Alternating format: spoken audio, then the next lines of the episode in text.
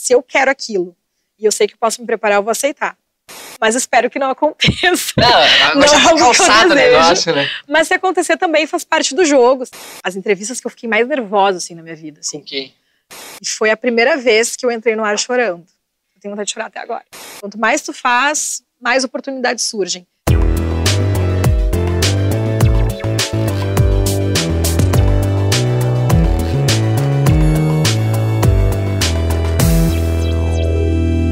O Olhos Papo está no ar, sejam todos muito bem-vindos a mais uma edição do nosso podcast. E antes de apresentar a convidada desta semana, eu preciso fazer aquele reforço super necessário para que esse projeto continue caminhando, continue existindo e continue evoluindo, que é o quê? Se inscreva no nosso canal, dê o like, ativa o sininho lá para saber quando tem novidade. Também comenta aqui o arroba do convidado que vocês têm interesse de vê-lo aqui na minha frente. Eu sou Matheus Beck, você sabe bem, aqui é o Rocket Club, o espaço que acaba brigando as nossas gravações. E a nossa equipe vocês conhecem também, Matheus Giuseppe no áudio, nosso querido Guilherme Oliveira, Bitequinho fazendo as estratégias, Anderson Cabelo, que hoje está numa jornada internacional, mas que faz o nosso vídeo, a nossa edição. E estamos aqui aqui, desta vez de frente com Mari Araújo. Olá, tudo bom, Mari? tudo bem? Prazer estar aqui. Obrigada pelo obrigado, convite. Muito obrigado, Mari, por ter aceito, por ter vindo de todo, depois de todo um dia longo de trabalho, vir aqui Ai, gravar sim. com a gente. Saí da rádio e vim direto, né? Tô ao vivo até às nove da noite, a gente está gravando às dez da noite, então Pra te ver. É, pra ser exato, são 22h43 da noite que nós estamos gravando é a Mari ver, aqui. É. Realmente é uma parceria que a gente só deve agradecer ela. E falando em parcerias, a gente tem que agradecer também ao SEMAI, a autarquia aqui de São Leopoldo, que apoia, que aposta e que investe nesse nosso projeto. São 50 anos dessa autarquia que faz todos os cuidados da água e dos esgostos aqui de São Leopoldo. E a gente passa sempre aquele recadinho que é o quê? Para você cuidar, para você poupar, porque é muito importante. A gente passou por uma estiagem agora há pouco, a gente sabe o quanto o setor primário ele é super importante direto nas nossas vidas e o SEMAI faz um papel fundamental no município e a gente tem somente a agradecer a todo esse apoio deles aqui. Então a gente está aqui agora, vamos direto ao papo direto ao assunto com a Maria Araújo, comunicadora da Rádio 92, também da Rede Atlântida. Tem muitos podcasts, nós vamos uh, mergulhar em todas essas ações, todos esses percursos dela, mas eu quero que, Maria, tu comece do começo, com perdão da redundância do pleonasmo. Quando foi que tu iniciou na comunicação, qual que é a tua formação, e se tu teve sempre essa ambição de adentrar a essa parte da comunicação, do jornalismo. História longa, é. a história é longa. Mas vamos lá, eu Entrei para a área da comunicação em 2012, que eu comecei a trabalhar com rádio. Foi em abril de 2012. Eu estou na minha terceira rádio, assim, oficialmente. Eu comecei trabalhando como na Rádio Cidade, entrei como estagiária em 2012, sem pretensão nenhuma de ser comunicadora, de ser radialista. Entrei para fazer bastidores, produção mesmo, atendimento ao ouvinte. E acabei no microfone, assim, um tempo depois. Mas antes, eu sou formada em relações públicas, aqui em São Leopoldo, inclusive na Unicinos, com ênfase em gestão da comunicação, sou pós-graduada em moda, terminei inclusive ano passado a minha pós. E antes de ingressar na comunicação, eu fazia administração, trabalhava numa multinacional com comércio exterior, fazendo importação de peças para tratores. Importação aérea e marítima para peças de tratores, gente. Para vocês terem ideia, eu virei uma chave por completo em determinado momento eu entendi que eu não estava feliz fazendo aquilo e que era necessário eu mudar. Então foi quando eu ingressei na comunicação e me identifiquei demais com o curso, com as minhas possibilidades. E aí, em determinado momento, eu sabia que eu precisaria abrir mão da, do cargo que eu estava, da vaga que eu estava, para ir em busca de algo menor, assim, no caso, um estágio, né? Porque eu precisava mudar completamente de área. E foi então quando eu defini ou faço o intercâmbio agora ou entro no grupo RBS. Eis que me inscrevi aleatoriamente num processo seletivo, agência mesmo, assim, de, de empregos. Me chamaram, fiz primeira entrevista, me chamaram para uma coletiva. E nessa coletiva eu até fiquei muito surpresa, porque eram 30 pessoas assim dentro de uma sala e aí eu lembro de uma das perguntas que era: se alguém tem alguma experiência relevante na área, levanta a mão e conta. E eu pensei, cara, eu preciso falar alguma coisa, né?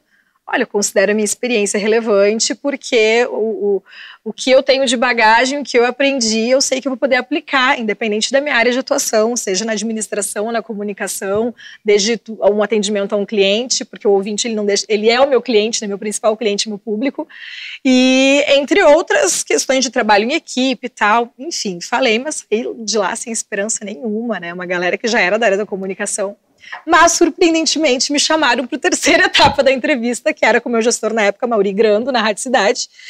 E eu fui super sincera, assim, né, em todas as perguntas, etapas da entrevista. Ele falou: já entrou no estúdio de rádio? Eu falei: olha, não, mas tenho muita curiosidade, tenho muito interesse, estou aqui para isso. Vontade eu tinha, sabe? Vontade eu tinha.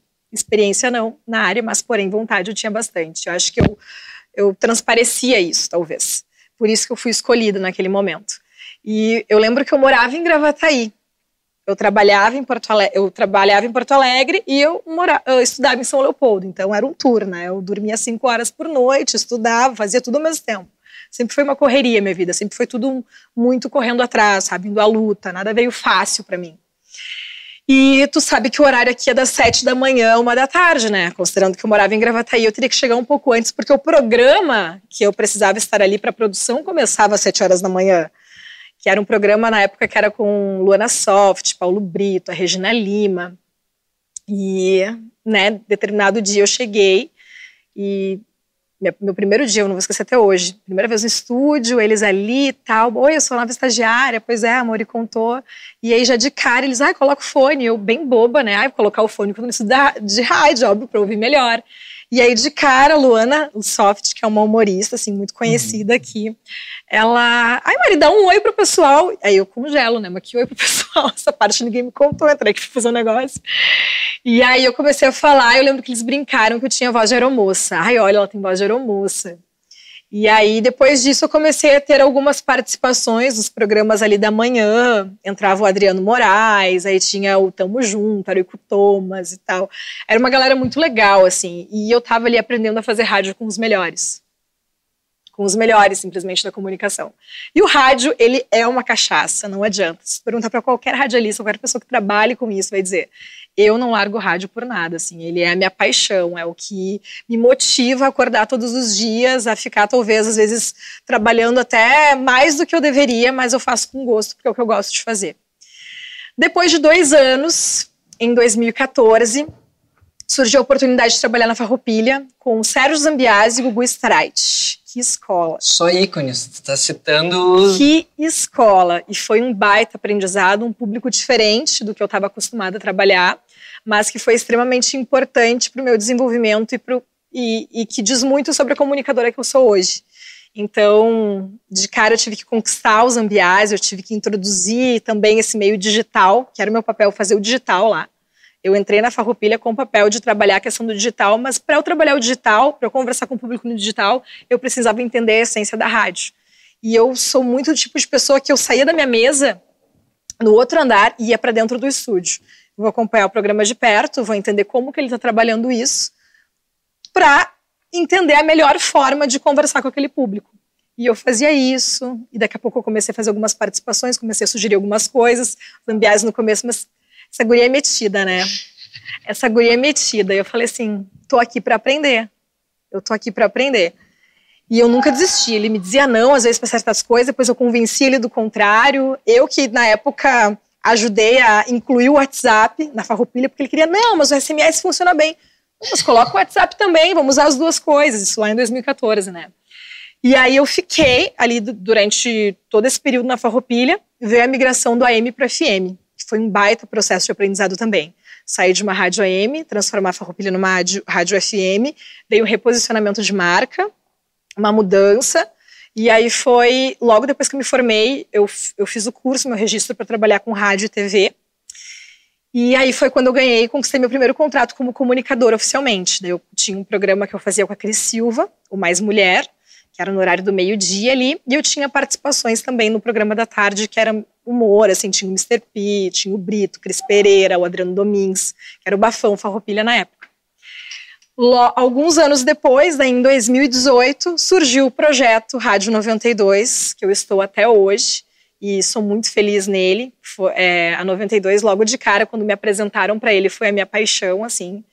E, mas antes de, de ir para 92, tinha uma questão, né? Eu não ancorava os programas. Eu participava dos programas. Ancorar é diferente, tem que dominar, tu tá ali ao vivo. E aí o Martin TJ, que é o meu gestor hoje, muito do, do, da Mari que está no microfone hoje, da coragem que eu tenho, foi por causa dele. Um dia a Cris ia se atrasar, assim, o programa era uma hora, não era musical, era um programa que era bate-papo, interatividade, num horário nobre, assim, né, meio-dia, ao vivo. Tu vai lá, eu vou apresentar. Eu falei assim, não, mas a Cris não, tá, não tem como, tu vai conseguir fazer sozinha, tu precisa fazer isso, Maria, eu vou estar aqui com o rádio ligado e tu vai lá apresentar sozinha. Eu não queria de jeito nenhum. Eu sei que, no fim, eu fui, perdi aquele medo, acho que eu provei para mim mesma que eu consegui, que eu era capaz, e eu já estava pronta, só faltava coragem, sabe? Então o Martin, ele foi responsável por me encorajar. E aí quando veio o projeto 92 e eu me tornei uma das principais comunicadoras ali da rádio, eu fiquei muito feliz. Eu fiquei um espaço ali cobrindo a licença maternidade da Cris no começo da rádio, então eu tinha a missão de fazer a manhã da rádio e mais o fim de tarde que eu faço até hoje. Então acho que eu agradeço muito a confiança do Martin, principalmente, que é o meu gestor hoje, e das pessoas que apostaram em mim. Porque, como eu disse, eu fui aprendendo com os melhores. Eu não sabia nada. Eu nem queria isso para minha vida. Acabou acontecendo e hoje eu amo. Não, tu citou um time aqui, eu fui, eu fui tentando elencar na, na minha cabeça todas as pessoas que tu citou, que tu começou por desde um princípio, com o Paulo Brito, com o Cris Silva, o com o Zambiase, com o Mauri. Assim, é, o Cris Pereira, o Cris Silva. Humor, Cris... Então, assim, é, é, realmente teve um privilégio gigantesco um começo. E, obviamente, tu, tu cavou o teu espaço, tu conquistou ele, mas ele, é, ele é sensacional. Só que assim, eu não posso deixar uh, de, de, de, de, fugir desse princípio disso tudo, porque tu disse que tu chegou a trabalhar uh, na administração de uma empresa de máquinas, certo? Não, eu trabalhava numa empresa de logística. De logística. Era uma multinacional de uma empresa de logística. E que no setor que eu trabalhava, uh, cuidava de um cliente em especial. E esse, esse cliente fabricava tratores. Uhum. Então, eu tinha que importar as peças desses tratores via importação aérea e marítima, uhum.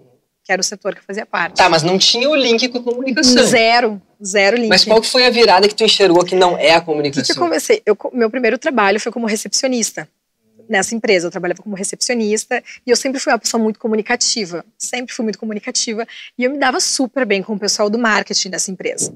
E eu tinha amigas lá e tal, que eram relações públicas também. Nossa, Mari, tem tudo a ver contigo essa área e tal. E eu comecei a gostar, de admirar o trabalho delas e tudo mais. E o que, que, eu não gostava e o que, que, eu amo hoje na minha rotina? Eu tinha uma rotina que é um, muito processo burocrático, todos os dias a mesma coisa. E hoje minha rotina ela é muito dinâmica. Hoje eu estou aqui gravando um podcast, amanhã eu posso estar apresentando um evento, um show, dando uma palestra, apresentando um programa de rádio que eu vou ligar o microfone, eu não vou ter um roteiro, sabe? Vou ter um roteiro, mas não necessariamente um roteiro Norte. que eu preciso seguir a risca, né? Então, essa possibilidade, esse dinamismo da minha profissão, eu acho que é o que me brilha os olhos, é eu ter o, frio na barriga toda vez que eu vou apresentar um evento que eu não sei como vai ser, porque eu vou estar ali ao vivo com o meu público. E isso é uma coisa que eu não tinha, porque era todos os dias a mesma coisa, processo e processo e processo. Numa mesa, né, fazendo aquilo. E, eu, e era algo que, para algumas pessoas, tá ok, estão felizes naquilo e tá tudo certo, mas não era para mim. E graças a Deus, eu entendi isso. E eu tive, né, coragem de mudar. Tanto que quando eu troquei, e eu falei pro meu pai, assim, na época meu pai me ajudava a pagar a faculdade e tudo mais, né? Você vai fazer o quê? Relações públicas? O que, que é isso? O que, que faz um RP? Não, que, vai trabalhar onde, querida? Começa por aí, vai trabalhar onde, tá? E quantos RPs tem dentro de uma empresa, né, considerando? E aí minha mãe, né, trabalhava com recursos humanos e tal, departamento pessoal, ela sempre foi desse lance, não, mas a pessoa tem que fazer o que gosta, né, a gente tem que, tem que apoiar. E aí, depois de um tempo, né, que meu pai foi entender o que, que era minha profissão, e ele e me formei, ele viu o quanto eu sou feliz fazendo o que eu faço hoje, e ele chegou e disse para mim assim, ah, que bom que tu trocou, né? Que bom que nunca imaginei, mas que legal que deu certo. Mas eu sempre tive muito apoio assim da minha família, dos meus pais, principalmente. Meu pai era o cara que me levava todos os dias para o trabalho, só saía de Gravataí para me levar para o trabalho exclusivamente para conseguir chegar antes das sete horas da manhã, porque era no Morro Santa Teresa.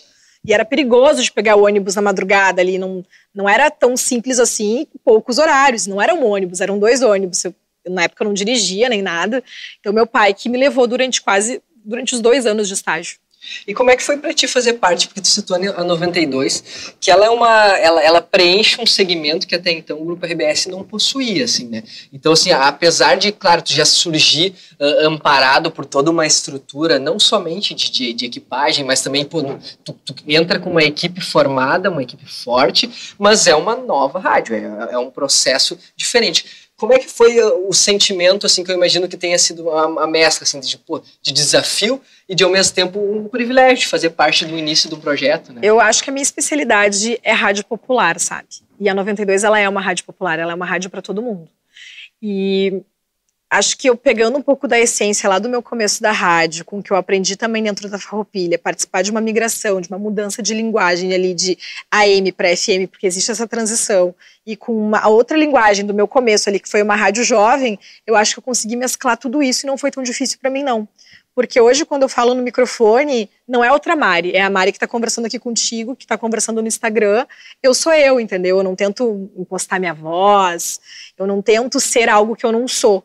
E eu acho que é isso que faz com que eu me identifique com os meus ouvintes, com o meu público, com as pessoas que me seguem. É ser natural, porque eu acho que é uma tendência, né? A comunicação ela vai mudando e as pessoas vão consumindo de formas diferentes. A gente tem que ir se adaptando, né? O nosso papel como comunicadora. Então, não tive muitos problemas em relação a isso, não eu acho que talvez por essa bagagem que eu já estava carregando ali, sabe? Desde o princípio, assim, tu comentou sobre esse processo que tu estavas no, com os ambiades lá, de tentar inserir essas novidades. Né? A gente recebeu aqui a Ina Pomer, que é uma menina influenciadora digital aqui de São Leopoldo, que ela trabalha na, na Alegria e também sempre foi o sonho dela, sempre consumiu muito é, essa rádio popular, ela gosta muito de sertanejo. Já era o sonho dela, no caso, já era o sonho era. dela, é, já era o sonho dela, ela tem fotos antigamente assim, com a camiseta da rádio, assim, que era o objetivo de vida dela chegar lá, e hoje ela é responsável pelas mídias sociais da Rádio Alegria, e também tem o perfil dela de influenciadora, tem outras, uh, outros perfis de memes e afins né, no Instagram, enfim, ela tem um eu trabalho Eu comecei com digital, né, eu era responsável pelo digital. Com os ambiades na época cidade fazia digital, fazia. Farroupilha fazia digital, 92, até ano passado, retrasado, com esse negócio de pandemia, me perdi um pouco aí nos anos, uhum. mas até ano, ano retrasado, eu era responsável pelo digital da rádio, redes sociais, site, abastecer de conteúdos e tudo mais. Eu tive que fazer uma escolha, determinado momento, porque estava difícil de dar conta de tudo, de administrar as minhas redes, Maria Araújo, administrar as redes da rádio, que é uma responsabilidade muito grande, ser comunicadora, fazer o programa ao vivo. Eu sou colunista do Diário Gaúcho também, então tem mais a questão da minha coluna semanal ali na contracapa do DG toda quinta-feira. Então, era muita coisa e eu talvez pudesse deixar a desejar. Quando eu entendi que eu não estava conseguindo entregar o meu melhor, eu falei, não, só um pouquinho. O que, que é minha prioridade hoje? Porque eu gosto muito do, do, do, digital, de bastidores. Eu não gosto de estar só à frente das câmeras, sabe? Sempre gostei muito desse trabalho de bastidores. Mas eu tive que escolher. Então foi uma conversa que eu tive, né, com, com os gestores na época. Eles entenderam, né, porque foi toda uma questão de alinhamento de carreira mesmo. E aí eu deixei de fazer parte do digital da rádio. A gente ainda contribui com ideias, com a produção de conteúdo, mas do operacional mesmo, de colocar a mão na massa, eu não faço mais eu trabalho digital para mim, né? Acho que até daqui a pouco vou ter que ter alguma pessoa, alguém me ajudando, assim, porque esse lance de abastecer de conteúdo, bom, tu deve saber bem que não é algo simples, não é algo fácil. As pessoas acham, tá, mas tu trabalha uma barbada ali, né? Tudo chega, fala no rádio, é só o stories de festa e tá tudo bem. Não, não é bem assim. É, por exemplo, quando eu estou num evento, numa festa e eu estou a trabalho, vocês não vão me ver bebendo, vocês não vão me ver né, me divertindo de fato eu estou ali a trabalho, então eu levo muito a sério o meu trabalho, ele vem em primeiro lugar, sempre assim, na minha vida. Eu tive um. Esse ano foi um verão que eu trabalhei, assim, praticamente todos os finais de semana apresentando evento e grandes shows. Acho que apresentei mais de 10 shows a nível nacional, assim, só nesse ano. Então, depois desse processo de pandemia, parece que tudo acabou voltando de forma muito rápida. Isso foi muito bom, porque eu acabei, acho que, conseguindo mostrar mais do que eu sou, das minhas possibilidades. E, ao mesmo tempo, todo mundo ficava assim, ah, mas todo final de semana é uma hora, que legal. Cara, eu ia, voltava, às vezes eu vou, no outro dia eu tinha que estar na rádio, tem que passar o conteúdo. Não é tão simples assim o processo de chegar a curtir o show, não. Aí quando eu vou para curtir, eu vou para curtir mesmo, vou com os meus amigos, vou beber, vou me divertir, mas se eu tô a trabalho, eu tô a trabalho. Então eu separo muito bem as coisas, sabe? É, e tu falou, esse seria, seria um ponto que eu ia citar, porque assim, quem acompanha as tuas redes e acompanha as redes também do Hans, que de vez em quando tá fazendo umas dobradinhas contigo. Sempre, eventos, a gente apresenta né? programas juntos, é. eu, Hans, o Vini ali, a gente é o trio, né? A gente tá sempre Isso. grudado. Dá pra ver assim o quanto é intenso essa vida de você estar num evento numa cidade, daqui a pouco nessa mesma noite partindo para uma outra. Mas como é que foi para ti? Eu, eu, sei que tu falou que sempre teve essa naturalidade de pegar o microfone, de conversar, uh, sempre foi comunicativa. Mas como é que foi o, o, primeiro ou o passo que tu sentiu assim, não, a partir de agora eu vou apresentar shows gigantescos e a gente veio em eventos, não sei, num estádio de futebol. Uh, quando foi que, que, aconteceu isso pela primeira vez? Uh, desde um convite ou até mesmo essa possibilidade e como que tu encara isso assim para ti? Já é uma realização ou tu enxerga já algo além disso? Ok, o meu primeiro evento grande assim que eu apresentei de show, tá? Vou falar de show, não vou falar de eventos mais corporativos nem nada assim. Mas foi o Arena Safadão, eu tava na Farroupilha ainda, e foi um evento que foi assim, tava de tarde lá, Mari, tu pode apresentar esse evento? Chegou a Amanda Schenkel, que eu adoro, trabalhava na Atlântida, né, coordenadora, queridaça, por todo mundo, né, não confie em quem não gosta da Amanda. E um, aí ela me convidou, eu, Amanda, será? Era aniversário do Wesley Safadão, a gente ia levar um bolo pra ele no camarim, ia ter entrevista, e eu ia apresentar. Foi minha primeira apresentação, assim. Eu tava um frio do caramba. E eu tava super nervosa, ansiosa, assim. Eu sei que foi minha primeir, meu primeiro show. E aí foi. Eu não enxergava nada na minha frente, só luz. Eu não conseguia, sabe, enxergar nada na minha frente, só luz e né, passei o que estava ali do, do, texto que eu tinha que passar, né, com as minhas palavras, mas foi muito rápido. Agora que veio essa retomada de, aí eu apresentei o Vila Mix também, que foi muito massa aqui em Porto Alegre, que foi um, né, um grande festival de música que a gente tem um dos maiores do país e agora com a retomada, o meu primeiro show assim mais marcante, que foi na Maori, foi no dia 28 de dezembro, se eu não me engano, Maiara e Maraísa, Barões da Pisadinha era um público em torno de 8, 10 mil pessoas, assim, que foi que deu aquele frio na barriga. Cara, é real, isso está acontecendo. Eu tô aqui com a possibilidade de estar sem máscara apresentando esse evento. E, e todas as vezes que eu subo no palco, assim, seja para apresentar o Gustavo Lima, seja para apresentar o Menos é Mais, o Pedro Sampaio, que estão bombando agora, uh, se tiver o show da Anitta, ou, ou qualquer coisa do tipo, acho que o frio na barriga ele sempre vai existir quando está diante de um palco, de uma plateia. E é isso que faz com que a gente tenha mais vontade de fazer, de entregar o melhor, porque tu recebe muita energia boa das pessoas e ao mesmo tempo o meu papel é também transmitir uma energia legal para quem está ali, né? Pô, é um clima de festa, é um clima de evento, é um clima que as pessoas estão querendo vibrar, comemorar. Que bom que a gente está ali, que bom que a rádio pode fazer parte também desses eventos, né? eu, todo, em todos os eventos que eu estou aqui, eu, eu, carrego o nome da 92 comigo. E eu tenho muita consciência de que a pessoa que eu sou hoje é por causa da rádio, é por causa do microfone, né? E aí a gente aproveita as possibilidades, desenvolvendo uma rede social, tem que correr atrás, sempre. Mas já teve como. alguma vez que não deu, que não fechou a liga, assim, ou que o evento não funcionou, que tu não sentiu uma reciprocidade desse público? Não, difícil. Vou te dizer que nunca contei. Eu sempre tive esse medo, tá? Mas se a galera não vir comigo, porque às vezes eu faço, vamos contar junto comigo. Eu nunca pensei, tá? E se a galera não contar? Não contar. Depois a gente vê se a galera não contar. Vamos chamar junto então. Aí teve o Jorge Matheus, que vamos lá, todo mundo, pelo amor de Deus, Jorge Matheus, se o pessoal não vier comigo, pode acontecer. Mas eu nem penso muito nisso, porque se for pensar nisso, pode, não pode, tu não faz nada. A gente tem que ir.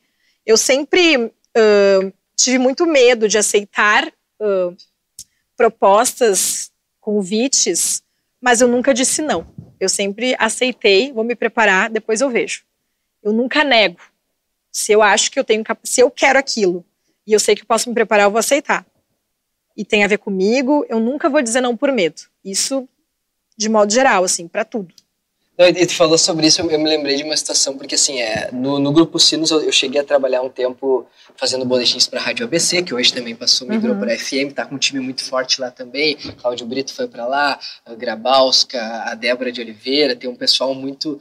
Criou-se também uma equipe uh, bem, bem amparada. O, o o Nando Grosso também participa de lá, tem uma, o Daniel Oliveira, tem uma equipe, pessoal mais antigo do jornalismo específico, porque é mais um enfoque lá, apesar do Luciano ter levado uhum. um pouquinho dessa coisa da música. Então, assim, tive uma, uma oportunidade de aprender com eles ali, mas tu falou sobre o show uma vez, eu, eu nunca tinha feito nada desse, desse gênero, de rádio, de comunicação, de apresentação, de nada, zero. E aí tinha um show do Duca Lendecker aqui em São Leopoldo, no Orfeu, e eu fiz a apresentação, porque um, tinha um cara numa produtora, ah, Matheus, não quer fazer assim, assim, vou te pagar tanto e tu vai assistir o show depois e tal. Ah, por que não, né? Mas aí tinha aquele lance de tentar agitar a galera, tirar prêmio, tirar uns chinelos. A gente às vezes é, também tem esse lance dos tem prêmios. eu fiquei Camiseta, com uma vergonha, mas porque eu nunca tinha feito isso, era bem novinho, assim, tipo, me deu uma vergonha com os chinelos, fiquei com medo de acertar a testa de alguém, esse chinelo duro, assim, sabe, que é um troço. E aí, na hora, aquela, aquela hora de gritar, assim, com vocês, Duca Lendecker, que eu gritei, eu pensei, meu Deus, imagina se ninguém dá... Pode, sorte deu, assim, Pode imagina, acontecer. Só que eu pensei assim, cara, ninguém vai falar é nada, eu sei com uma vergonha. Se eu no máximo assim. virar um meme, entendeu? É. Eu vou seguir fazendo sucesso é, lá no Instagram, tá tudo certo, a gente vai rir junto, a gente vai estar tá rindo dessa história aqui, mas espero que não aconteça. Não, não é calçado o negócio, né? Mas se acontecer também faz parte do jogo, sabe? Eu acho que uh, isso não tiraria o meu, uh, a minha vontade de seguir fazendo apresentação de eventos grandes, assim, tipo, faz parte. E a gente tem que. Eu costumo dizer assim: ó, se tu tem vontade de fazer alguma coisa, não deixa de fazer, porque ai, não tenho, eu tenho medo, acho que eu não vou conseguir, acho que eu não sou capaz, tá? Mas te prepara, te prepara, entendeu? Vai, não deixa as oportunidades passarem. Se eu tivesse deixado por medo muita coisa, eu não teria feito. Eu não, eu não estaria falando na rádio, por exemplo. Né? E as entrevistas que eu fiquei mais nervosa, assim, na minha vida, assim. Com quem? Foi Sandy Júnior, que é, pô, eu sou, eu nasci no, em 90, né? Então, eu cresci, eu nasci ouvindo Sandy Júnior. Disco, sabe? Maria Chiquinha, aquele rolê todo. Tinha cabelo do Júnior ainda, não era nem da Sandy. Cortava cabelo igual do Júnior. então, assim, aí 2019, Arena. Eu era, era somente 92 e RBS TV. A imprensa que eles iam receber ali no, no camarim. A minha entrevista foi parar no Globoplay, no documentário deles. E eu nem sabia disso. Nada o pessoal marcando, Mário, entrevista no Globoplay, no documentário do Sandy Júnior. Eu falei, mentira! Então, assim, foi uma grande realização que eu não sei se um dia vou ter oportunidade de entrevistá-los novamente, de estar presente num show deles. E a outra entrevista, assim, que eu destaco é com a Marília Mendonça, né? Eu tive a oportunidade de entrevistar a Marília Mendonça duas vezes, eu sempre fui muito fã dela, sigo sendo muito fã dela, do trabalho dela, do legado que ela deixou, né? Que também é ela fez história, né? História para as mulheres, para o sertanejo, para o cenário musical de modo geral. Então eu tive a oportunidade de entrevistá-la duas vezes. E no, no dia da, da, da, morte dela, assim, eu estava ao vivo na rádio. E eu tive que noticiar aqui. E foi a primeira vez que eu entrei no ar chorando. Eu tenho vontade de chorar até agora. E as pessoas mandando mensagem, Mari, eu tô chorando junto contigo. Eu tô chorando junto contigo. Eu, desculpa, gente, eu não consegui, sabe? Foi mais forte do que eu. E foi quando meu, meu, meu chefe, né, o Martin, derrubou toda a programação musical e toca em só Marília Mendonça. Foi, assim, um momento que eu nunca vou esquecer, assim, foi horrível para mim. Foi, foi o meu pior dia de rádio foi aquele. Foi uma, uma tragédia, né? Ninguém esperava aquilo e, e eu tinha esperança, né? Eu tava acompanhando, não, mas ela tá bem tá tudo certo. Daí meu chefe já mandou no WhatsApp assim, não, já separem as músicas, né? Porque tu tem que estar é, é preparado é para o plano B. É e aí até participei da, da Gaúcha ali para contar um pouco, porque querendo ou não, né, que bom que eu tive a oportunidade de assistir show dessa mulher, que bom que eu tive a oportunidade de estar com ela em dois momentos diferentes. O último momento que eu estive com ela, estava grávida ainda do Léo, fazendo essa entrevista, e a primeira vez foi na auditória da Ujuviana, em Porto Alegre.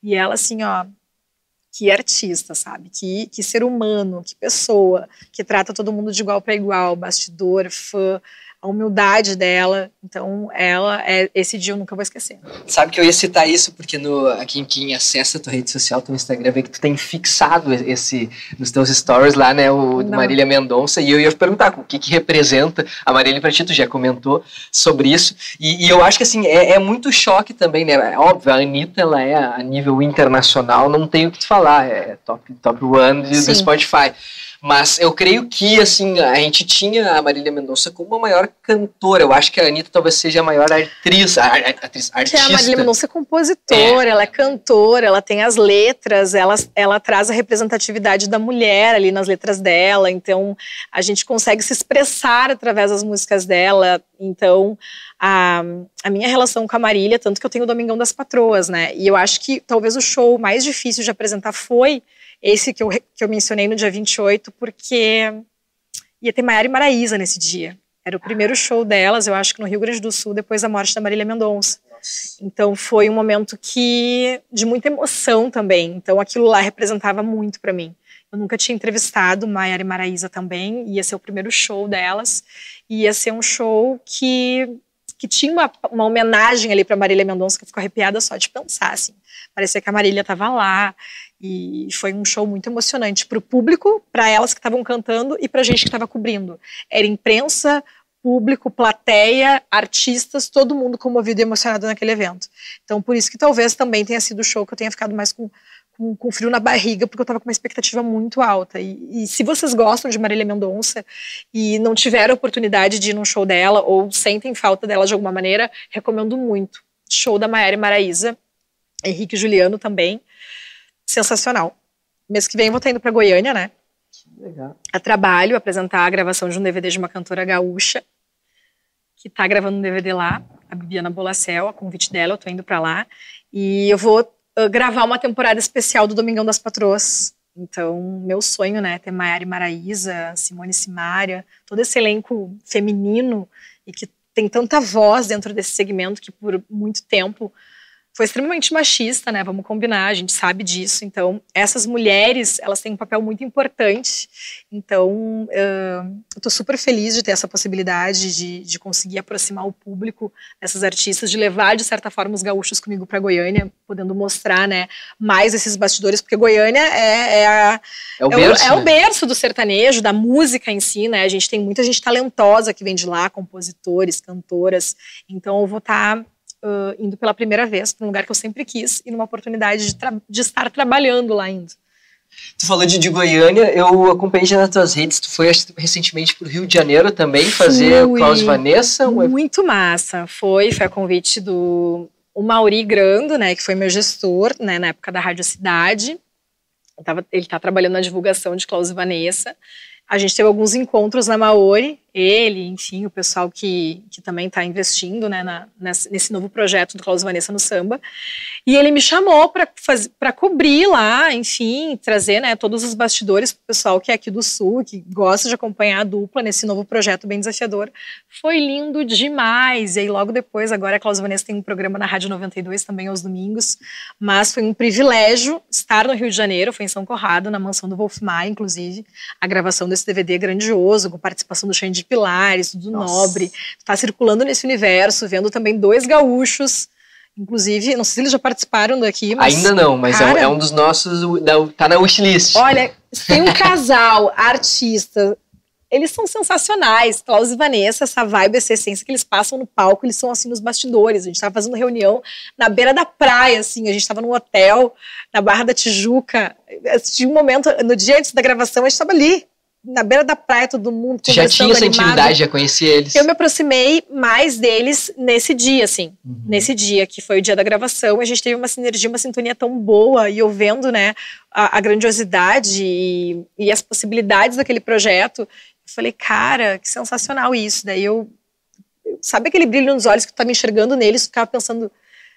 Que orgulho de ter dois gaúchos, esses artistas, fazendo esse trabalho aqui tudo mais. Aí foi quando eu me aproximei deles e hoje em dia, né, eles, eles costumam dizer que eu sou a madrinha deles. Mas eu uh, agradeço, né, muito por essa oportunidade também, porque é uma, uma coisa leva a outra, né. Talvez essa possibilidade dessa gravação desse DVD tenha uma possibilidade da Bibiana me enxergar lá como apresentadora do DVD dela em Goiânia. Assim como eu comecei a apresentar todos esses shows na Maori e hoje em dia eu estou apresentando muitos shows aqui, Porto Alegre, região, Gravataí, Cachoeirinha, pouco aqui em São Leopoldo, Novo Hamburgo, não sei. Mas uma coisa leva a outra. Quanto mais tu faz, mais oportunidades surgem.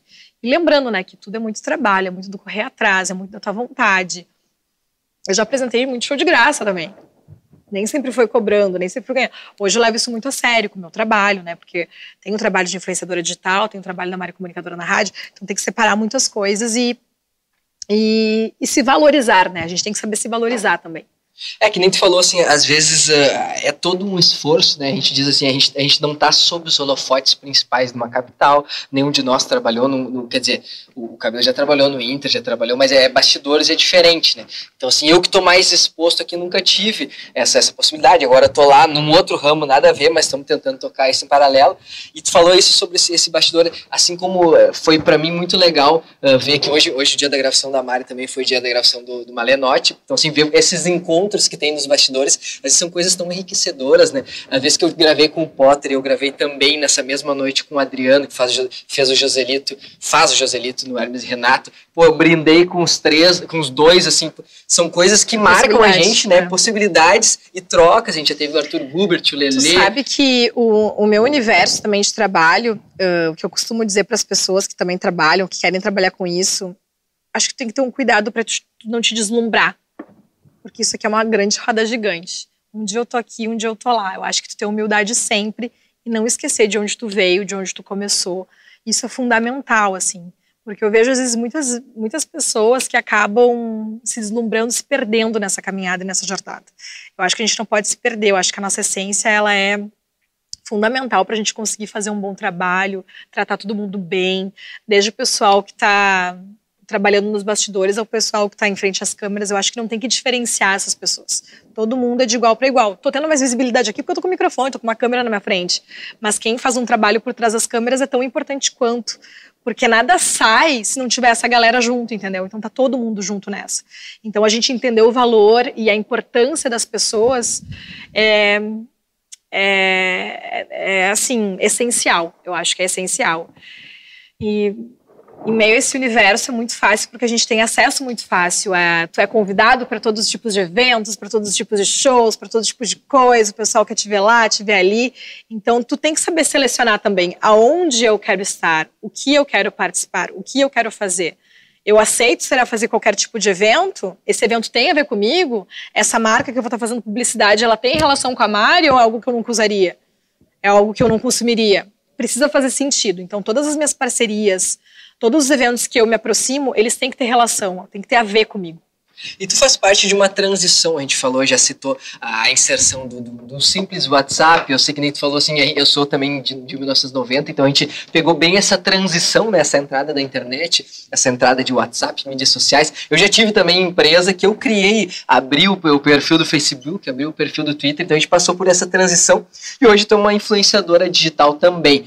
Como tu enxerga o, o teu percurso agora para o futuro? A gente sabe que muita gente fala, ah, o rádio vai acabar acabar, o rádio vai acabar. Ele, tem, ele passa por uma reformulação, por uma onda diferente, né? Até pelas inserções dos podcasts, que eu quero que a gente passe nesse segundo momento que tu fale sobre os projetos que tu está envolto. Mas assim, como é que tu enxerga o futuro da Mari uh, e onde que converge, onde diverge essa questão do, da influência digital, essa questão da rádio, dos shows? O que, que é o teu foco principal, digamos assim? O digital, ele é uma o rádio uh, ele tem a possibilidade de trabalhar junto com o digital. Tanto que a rádio hoje, ela está no aplicativo, para quem quiser baixar no smartphone. Quem quiser, não quiser baixar, ouve pelo site também. Então a pessoa tem todas as possibilidades. E muita gente que fala assim, bah, eu gosto de ouvir o rádio porque eu gosto daquela emoção, de não saber qual é a próxima música, de saber o que, que é sucesso, o que, que vai tocar. Então, e tem toda a questão da interatividade também do rádio, que é legal, de tu saber a hora, a temperatura, sem precisar olhar no relógio, tá fazendo o que tu quiser, na tua casa, no teu trabalho, tá alguém falando o horário, a temperatura, dependendo do comunicador que tá no ar ou não, se eu sou ouvinte assim, eu já sei que, que, que horário mais ou menos, né, o que que tá acontecendo. Então, a, a instantaneidade do rádio, ela é incrível. Eu não vejo que o rádio uh, tenha um prazo para acabar, eu não acredito nisso. E eu acredito que a, que a internet é uma extensão dele, porque hoje em dia a gente está trabalhando rede social junto. Hoje em dia eu posso falar com meu vídeo pelo WhatsApp, posso colocar um áudio dele, posso estar trocando uma ideia, a gente pode estar se conhecendo no Instagram, que antigamente não tinha essa possibilidade né, de conhecer os comunicadores, conhecer a voz das pessoas. Hoje em dia tu, tu tem a imagem, então essa questão de que rádio, internet, são, isso esquece.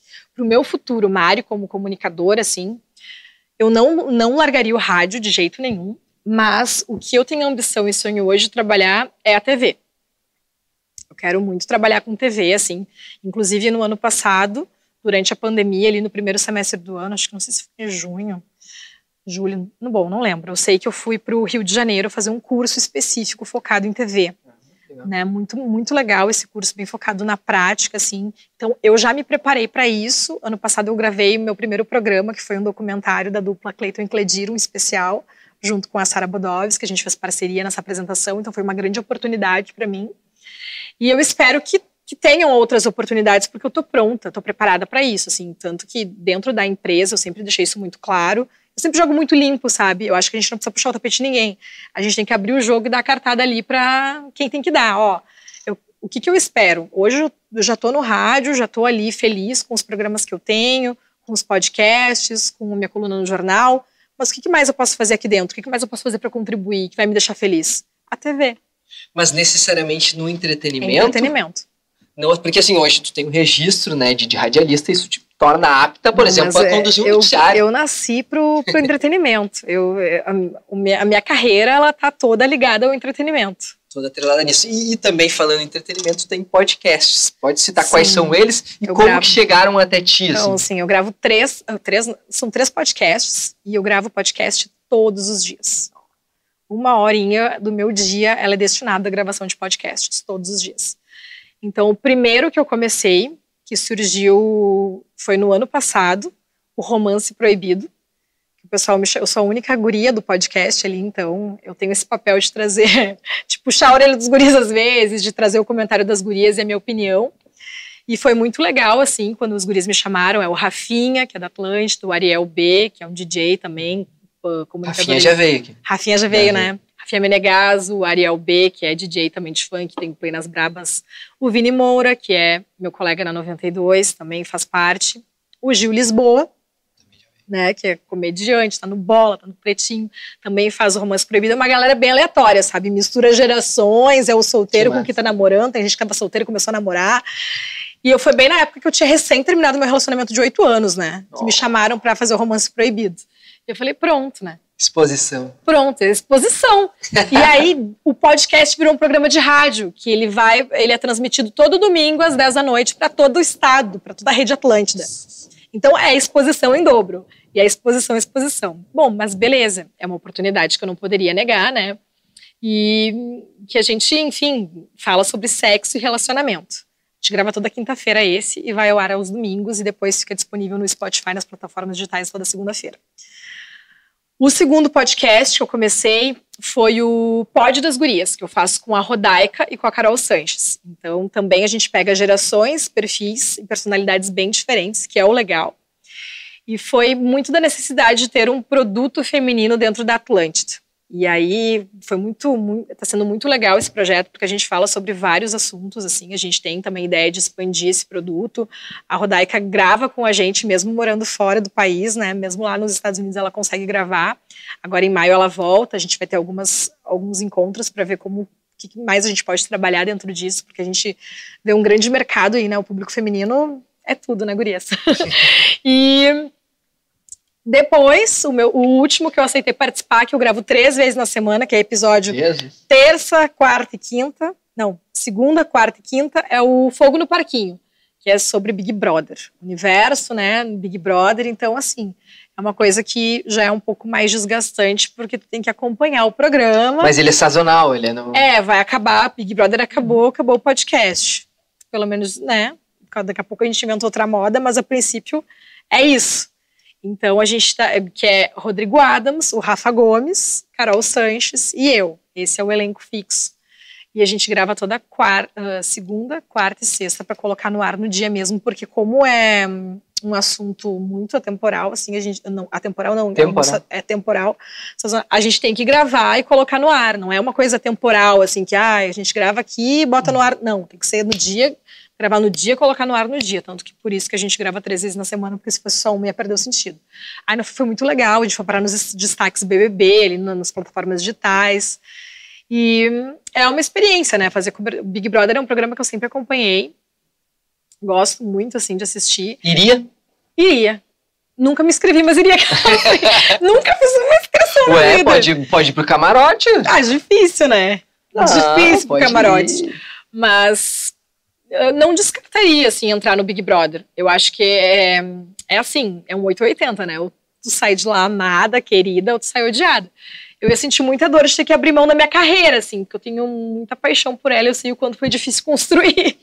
Ah, mas era por um período só, depois vem até maior, né? É, mas é uma possibilidade de mostrar o meu trabalho né, para o Brasil inteiro, até uma oportunidade dentro de uma Globo, enfim, né. Sabe que hoje, hoje eu penso que o, que o Big Brother, lógico, a gente tem uns, uns casos extremos, como a Carol com K, como o próprio Projota. Eu citaria só os dois, porque todos os de outros. Camarote? É, é, eu acho que até. Porque assim, vamos lá, a Lumena, que foi defenestrada no Brasil, hoje ela é super bem quista, é, tá é um alto meme, astral, né? ela é um meme, ela abraçou essa causa, é. ela tem uma rede social ativa com um número expressivo, né, pelo quanto ela foi, entre aspas, rejeitada. Então eu acho que assim, ó, para mim o, o baque foi o Projota que teve um prejuízo de, de carreira. carreira. grande e a Carol com K. Mas exceto os dois, todo o restante por pior que foi a, a circunstância, tu, tu sai Conseguiu aqui... reverter. É, né? a Barrec gravou conosco aqui, ela tinha 200 mil seguidores, pô, já era uma micro-influenciadora com, com bastante referência aqui na região. E ela saiu hoje, ela tem um milhão e meio. Sim. Então, assim. Mas por... ela já disse, né, que não participaria de outro reality show. Só falando muito mais que um milhão e meio. É, mas assim, ela ganhou um milhão e trezentos mil seguidores. Sim. Pô, com certeza isso mudou a vida dela. Mudou a vida dela e até assim, ela não participaria porque hoje ela não precisa, ela participou do maior de todos. Sim. Porque não tem, né? Não, não, não tem como superar. Por mais que o pessoal esteja dizendo que esse foi o BBB flopado, é o BBB, né? Mas é, é o maior, mas foi de fato, né? Foi, foi. Não tá difícil de vocês, tá, assim? Tá, tem dias que é bem difícil de gravar, assim, porque parece que o programa não tem gás, sabe? Não, às vezes as coisas não acontecem ali, então, às vezes é um pouco desgastante de gravar, mas a gente busca trazer, outra, por exemplo, a gente trouxe a Aline aqui, que, que tá morando fora do país, mas ela tá aqui em Porto Alegre, vai ficar um período aqui, para participar, para trazer curiosidade, bastidores do Big Brother, que é legal também, né? O que, que ninguém sabe ali, o que, que acontece, como é quando tu arruma mala, quando te ligam para entrar na casa, né? Todo esse período de inscrição. Mas assim, eu acho que é, é complicado, mas eu aceitaria entrar. Ah, eu também aceitaria, eu acho que. Já fez inscrição? Já fiz. Já fez? Eu, sem ser nesse ano eu não terminei porque é muito longa. É muito eu longa. São, sem mentira, eu acho que deve ser mais de 50 perguntas que tem que escrever de ah. texto. Ah. E aí tu tem que fazer um vídeo, né, e gravar. E aí eu fiz em 2021, ano passado. Ano passado. Ano passado ah, eu me inscrevi. tava com tempo, né, pandemia, né? aquela coisa, ah, vamos fazer vídeo. Me inscrevi. Responder 50 perguntas. Me inscrevi, sou fãzaço, eu acho que ia ser muito massa, assim, porque Pô, imagina a experiência, olha as é. trocas que essas pessoas têm, olha os locais que elas vão. E assim, no âmbito de carreira, porque, pô, eu sou jornalista, então, assim, seria um facilitador para me colocar em determinados lugares, determinados programas que eu almejo. É, foi que eu sabe? penso também, né, como comunicadora. Enfim, eu posso, tem mil possibilidades oh. de trabalho que vão surgir. Espero, né? Mas, enfim, é uma coisa que. É aquela coisa, eu entraria, mas nunca fiz inscrição. Não sei se eu faria, me prestaria ali de responder todas as perguntas, gravar o vídeo. Talvez, talvez. Certo. Mas então, se pra gente não, não te alugar mais, já trouxemos ela aqui de noite, tá cansada, todo um dia de uma carga. A gente tem. Tudo bem. Tem... Conversar comigo mesmo. Conversar porque assim, ó, vai, vai. A gente tem um, um, quadro chamado Olha Isso, que ele é um quadro de indicações, né? A gente costuma ter. Uh, as pessoas falam coisas que, que, se remetem, assim, que classificam elas. O que, que é a Maria Araújo quando precisa indicar algo ou alguma coisa a alguém? De modo de indicar é que, assim, eu, não, eu, não, costumo citar porque eu, eu, posso condicionar, mas vamos lá. A gente já teve indicações distintas. Por exemplo, o, o Malenotti indicou uma banda de rock and roll, né? E eu já condicionei ele. Mas a gente tem livros, a gente tem viagens, a gente tem experiência, a gente tem psicólogo. O Bagé veio aqui e disse assim, cara, faça terapia. Essa foi a indicação que é a cara dele. Então, assim, qual que é a coisa que se identifica tanto eu contigo? Acho que assim? eu, eu vou falar uma coisa para as pessoas que às vezes eu vejo que existe um preconceito em relação a estilo musical, assim. Não tem um preconceito com estilo musical, com o sertanejo, principalmente, assim, bah, não é música. Já ouvi gente falando isso, cara, é música, tem história. Então, assim, valorizem, uh, valorizem, respeitem, sabe, os, os, artistas, quem faz, quem acontece. Um projeto que eu sou muito apaixonada, assim, que, que eu acho que tem toda uma questão de história, se a gente for prestar atenção nas letras, em como ele foi construído, que é o projeto Patroas, que foi idealizado pela Maiara Maraíza e pela Marília Mendonça. Volto a citar aqui a Marília Mendonça porque ela é uma referência para mim, sim, assim como ela é referência para muitas mulheres, e ela tem um papel muito importante né, dentro do cenário musical, principalmente feminino, assim, da transformação que ela fez. Essa mulher é um furacão. Ela fez uma grande transformação. Claro que a gente teve em outras épocas Roberta Miranda, né? num outro período, mas a Marília Mendonça ela é de uma geração que transformou, ela que abriu portas para muita gente que está aí hoje. Então acho que a gente não tem que ter preconceito com o estilo musical, seja o pagode, seja o sertanejo, porque né, às vezes tem o pessoal que ah, que é, sei lá, é do rock, Uhum. Dá um exemplo aqui, bah, não, mas sertanejo, é. Não, acho que a gente tem que respeitar, entendeu? Acho que preconceito com música, com arte, a gente não tem que ter. Perfeito, assim, assino embaixo, você estava falando, eu gostei muito de uma parte que tu falou assim, tu falou assim, a Marília Mendonça é, e o tempo verbal dela, ele é presente, né, porque ela, é. ela, ela jamais ela é. terá sido... Não, é... ela é, porque até hoje, essa mulher tem música que não foi lançada ainda, até hoje tem uma, uma novidade, até hoje ela tem ah, uma parceria que vai nos surpreender, seja no pagode, ela não tinha preconceito, a Marília Mendonça não tinha preconceito, talvez por isso que eu me identifique tanto com ela. Ela gravava com o artista mais top até, até aquele que estava começando, mas que ela acreditava no potencial. E eu acho que é muito disso, entendeu? De tu não ter preconceito, de tu gravar com quem tem, tem talento, de quem é bom mesmo, independente do seu tamanho. E ela era muito isso. Ela é muito isso, porque a gente vai ouvir muito lançamento aí, muita música que infelizmente ela não está aqui, né, para fazer o seu lançamento, mas que vai acontecer, sabe? Porque ela deixou não sei, parece um negócio que parece que a pessoa sabia de alguma maneira, porque o, o arquivo de, de coisas que a gente tem de Marília Mendonça, que estão ainda para lançamento, é surreal. Acho que ninguém, ninguém, ninguém tem isso. Ela veio para abalar gerações, Ela né? Ela abalou é? gerações. Então, até quem não gosta do segmento sabe que é a Marília Mendonça. É verdade. Quando ela, né, a morte dela parou o país, então é aquela coisa, não é tipo assim, quem é essa mulher? É todo mundo sabe. Se tu não sabe quem é a Marília, desculpa, mas tu vive em outro planeta. né? Mas então tá, Mari, muito obrigado. A indicação da Mari, que realmente ela, ela, ela é bem bem diferente das demais. Eu, eu, eu, acho isso muito legal, porque a gente busca também sempre uma pluralidade de convidados e trazer essas experiências distintas. Obrigado por ter dividido um pouquinho da tua história aqui. Tá? É, ela que frisou isso, eu me lembrei de, de uma coisa também, para a gente finalizar, porque assim, pô, eu sou muito fã de Foo Fighters, fiquei muito triste também com a morte do Taylor Sim, agora. foi recentemente. É, Tinha mas, um festival aqui no Brasil. Né? É, e que nem tu disse, mas não, não, não visto essa camisa enlouquecida do rock and roll, não, pelo contrário, escuto super. Inclusive, hoje eu estava escutando Marília Mendonça, Dilcinho, Sorriso Maroto, que eu amo de paixão também. Eu sou muito eclética, gente. Eu escuto assim, absolutamente de tudo. Assim. Eu costumo dizer, ó, o, melhor, o show da minha vida, assim, ó. Teve um show que foi incrível que eu assisti, Coldplay.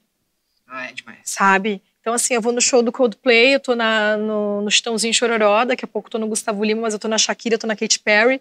Tipo, amanhã, né, aqui em Porto Alegre vai ter Maroon 5, eu vou estar tá lá. Então, é isso é, é, experiências e eu não tenho preconceito com nenhum estilo. Claro que tem uns que a gente gosta mais, outros a gente gosta menos e tá tudo certo, faz parte do jogo. Mas sem preconceito, a gente tem que viver as experiências aí. Claro, e por circunstância, né? Às vezes tu tá numa vibe que tu quer ouvir um determinado som. Eu sou muito isso. Não é porque, tipo, eu trabalho numa rádio que é popular e é pop, é sertanejo e pagode que eu só vou escutar isso. A gente mistura, a gente escuta de tudo um pouco. Isso aí, muito obrigado, Mari Araújo, que esteve Valeu. aqui conosco no Rocket, no Rocket Club. Rocket Inclusive, Club. adorei esse lugar. Que nostalgia, que lugar incrível. Não, ele, é, ele tem, ele engloba tudo isso. E ainda por cima tem um dia que tu tem que vir aqui nas quartas-feiras que tem o, o, o karaokê também. Ah, eu comecei a fazer aula de canto, né? Olha aí. Comecei a falar, fazer aula de canto. Não sei se teria coragem de cantar, valendo. Não, pô, mas, mas o karaokê é pra quem não sabe cantar, né? Então é. eu me enquadro no perfil. Que legal. Então aqui temos aqui a Mari, que é comunicadora, futura apresentadora de TV, quem sabe Tomara. futura compositora e cantora também. Né? Imagina, gente, imagina, não. Essa, eu, na verdade, as aulas de canto, que fique bem claro aqui, eu não tenho ambição de me tornar cantora.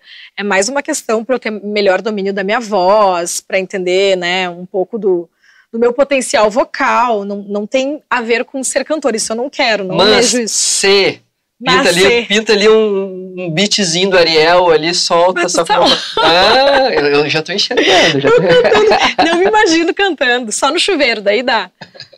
Então tá bom, obrigado, Mário, mais uma vez. Obrigado a todos que nos acompanharam até aqui. Eu reforço aqueles, aquela solicitação de inscrição no nosso canal, de like, de ativar o sininho. Isso é muito importante para que a gente consiga continuar com o nosso projeto. Esse projeto que é apoiado pelo SEMAI, a autarquia aqui de São Leopoldo, completou 50 anos, sempre cuidando e sempre priorizando a saúde para todos nós. Então, aquele recadinho também importante de poupar, de cuidar, porque a gente é muito necessário. A água é a vida nas nossas vidas. 50 anos SEMAI. Obrigado, SEMAI, por acreditar no nosso projeto. Obrigado, Matheus. Obrigado, Bitequinho, Paulinho, Anderson Cabelo, que está aqui no, na nossa querida América do Sul, viajando, trabalhando por aí. E até as próximas semanas, toda segunda-feira, às 20 horas, programa novo no canal. Um beijo, até mais. Valeu, gente.